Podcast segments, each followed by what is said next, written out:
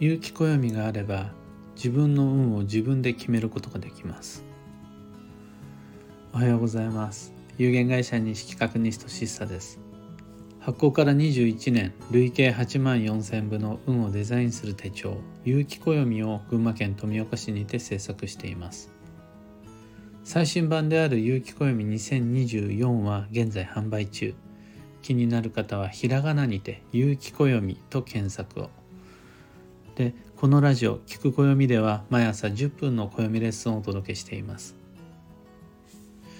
今回相変わらず新春の繁忙期で朝から鑑定の予定が詰まっているため収録での配信となります。そんな今朝は運をデザインする3つの基本コンセプトというテーマでお話を。僕は有機暦の制作をなりわいとしています。有機暦とは運をデザインする手帳です。じゃあ運をデザインする手帳とはどんなものかというと要するにスケジュール帳です。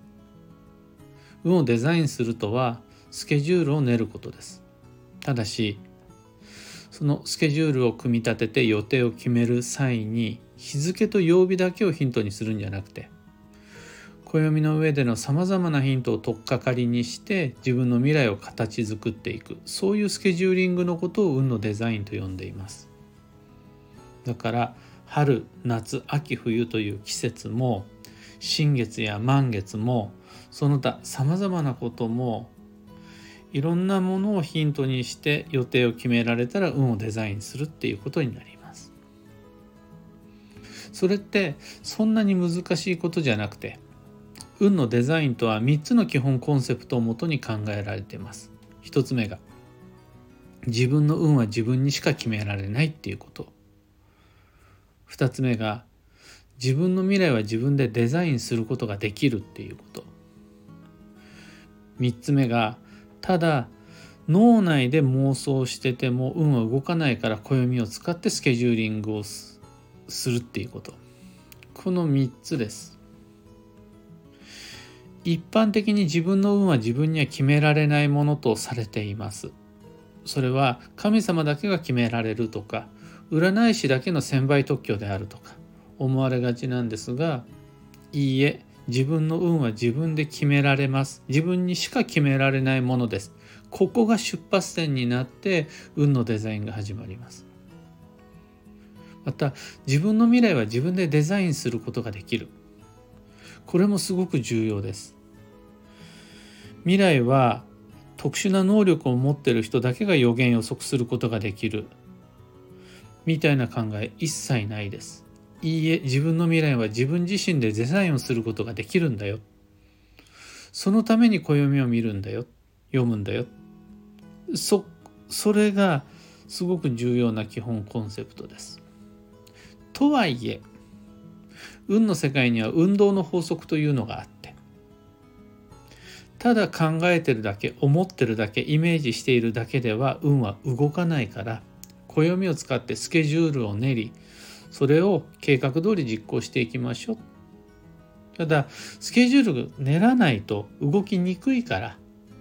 だから予定を組むんだよみたいな感じでこの3つの基本コンセプトをもとにさて暦と向き合っていきましょうねっていう話になるわけですが僕が西企画に入社した23年前の時点では市販の暦を使ってました。書店に平積みされているような有名な伝統的運勢歴を他の専門家の方と同様に当たり前に購入し使っていたんですが入社1年目から思いましたね。何これ分かりにくいって。あとそもそもスケジュール帳として作られたわけじゃないので分かりにくい上に書き込めないんですよ。市販の運勢歴って。しかもあのそれでも僕は仕事のスケジュール立てなくちゃなんないし当時はスマホも Google カレンダーもなかったからスケジュール帳が必要なわけです。スケジュール帳と運勢歴の2つを持ち歩くことになるんで書き込めない上に2冊持ちでかさばって邪魔っていうのがあって。ただそんなのは全然我慢できるわけです。群馬なんて車移動ですし。あの基本的に仕事道具が多くなることってそんなに僕は苦にならないので。それはもうね100歩譲って全然いいんですがこれは100歩も200歩も譲れないなって妥協できないって思ったのがそれらの運勢歴がとにかくダサいっていう。カフェで開く気になれない。自分がそれを持っていることさえ嫌悪感があって自分を許せないっていうぐらいまあダサいなと思ったんで。しゃあないんですよね。運をデザインするのに適した暦がこの世界のどこにも売ってなかったんです。じゃあ自分で作ろう。って思って21年前からオリジナルの暦を作り始めました。それが今に至って有機暦になります。ただ今でも時々思うんです。もっと便利なやつ誰か作ってくれたらそれ買うわって。僕よりもっとセンスの良い。そしてうちよりも西企画よりももっと大きな会社が資本を投入してセンスを投入してもっと素敵な役作ってくれたらそれ買うわって思うんですがでも先にご紹介したような自分のは自分で決められるんだよ。そして自分の未来は自分でデザインすることができるんだよ。そのためにはスケジューリングが大事なんだよ。っていう基本コンセプトを共有できるようなそういう素敵な暦が相変わらずどこにもないので2025年度の暦作りも始まりました。それが22冊目の挑戦となります。ちなみに「運をデザインする」というフレーズに対して難しさ面倒くささみたいなものを感じてしまう方のために補足説明をしておきたいんですがそんなことないんです。とても簡単だし何ならもうみんな当たり前にすでにやってます。暦を用いた運のデザインって無意識だけどもみんなのなみんなにとっても当然のことなんです。例えばお正月とかゴールデンウィークは新幹線が混むから事前に指定席予約しておこうみたいなことってやってますよね。暦の中からお正月ゴールデンウィークを先読みしてスケジュールを立てて実行して新幹線乗ってますもんね。あとは次に花が咲くのは3月か4月じゃないですか。まだそんな先のこと分かんないですよ。分かんないですけど桜が咲くのは3月か4月じゃないですか。その頃になったらお花見に行こうっていう予定立てますよね。これが夏になったならばじゃあ海に行くために今のうちからボディメイクを始めておこうとかもっと今今現状のことを考えると今大学の受験シーズンじゃないですか。高校もそうかな受験シーズン。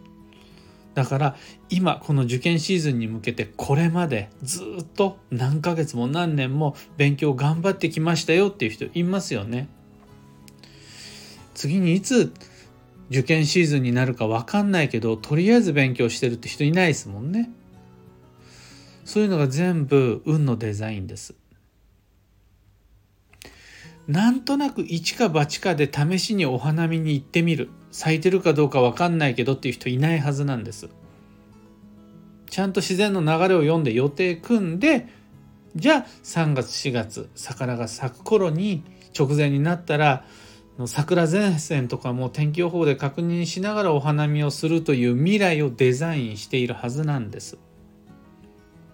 そういうスケジューリングのことを運のデザインっていうしそれもう少し今まで以上に意識的にやっていけていけたら行動計画人生設計がより効率的効果的に仕上がるはずです。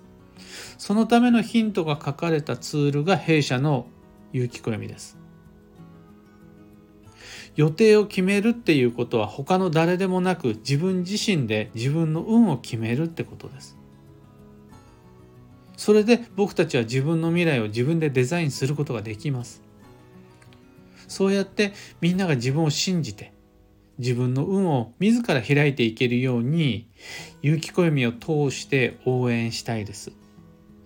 そういう22冊目の暦を作っていきたいです今朝のお話はそんなところです2つ告知にお付き合いくださいまず新春暦読みに関して。毎年恒例の新春イベント今年も開催します。2024年1月13日土曜日に YouTube で。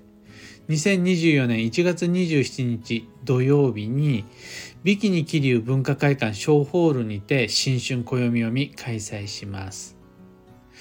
どちらも内容は同じで2024年の運勢と注意事項をご紹介する無料講座です。お友達を誘い合わせの上ぜひご参加ください。